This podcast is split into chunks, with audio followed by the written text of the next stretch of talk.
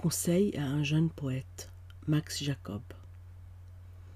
J'ouvrirai une école de vie intérieure et j'écrirai sur la porte École d'art. La vie intérieure est le discernement des esprits extérieurs, les discussions de la raison avec ceux-ci. Les anges sont inégalement qualifiables, or que dire des démons? Mais la voix de Dieu n'est pas celle de la poésie. Les génies ne sont pas Dieu, bien qu'ils aient été créés par lui.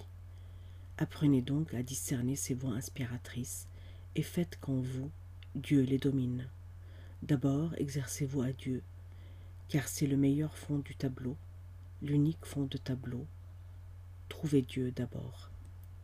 Le résultat premier de la vie intérieure est le nous rendre perméable.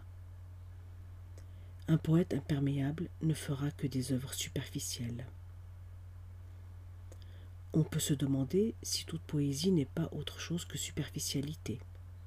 Je réponds oui, c'est dommage, mais on peut se demander à soi-même d'essayer autre chose.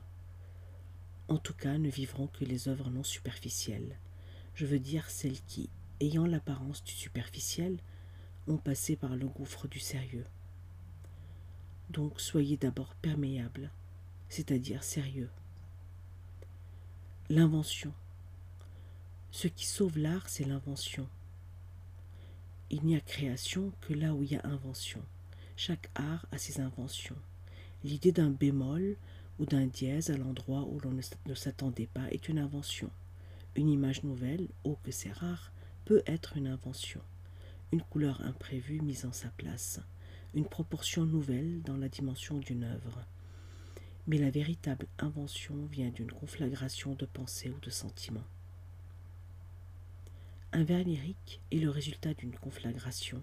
Seule la conflagration lui donne de la densité. Réfléchissez à la question de la densité.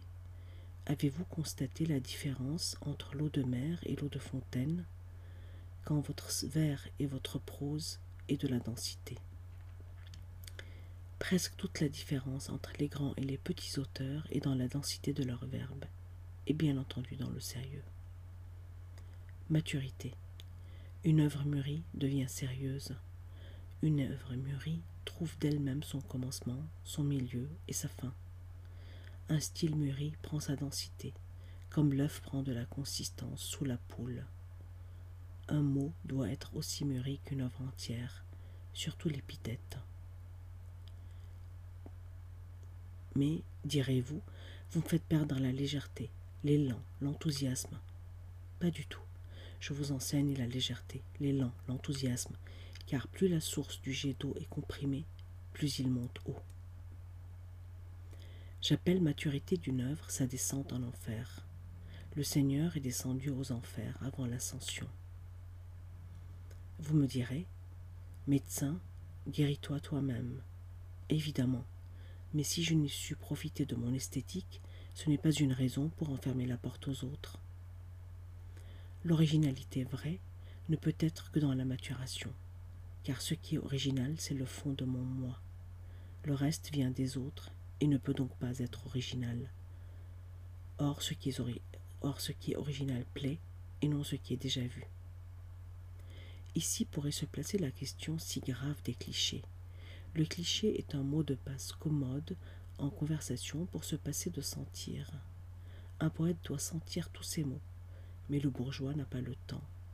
De là des bons commandes qu'on appelle clichés. Le poète dose ses clichés. Il ne peut y renoncer que sous peine d'être incompréhensible.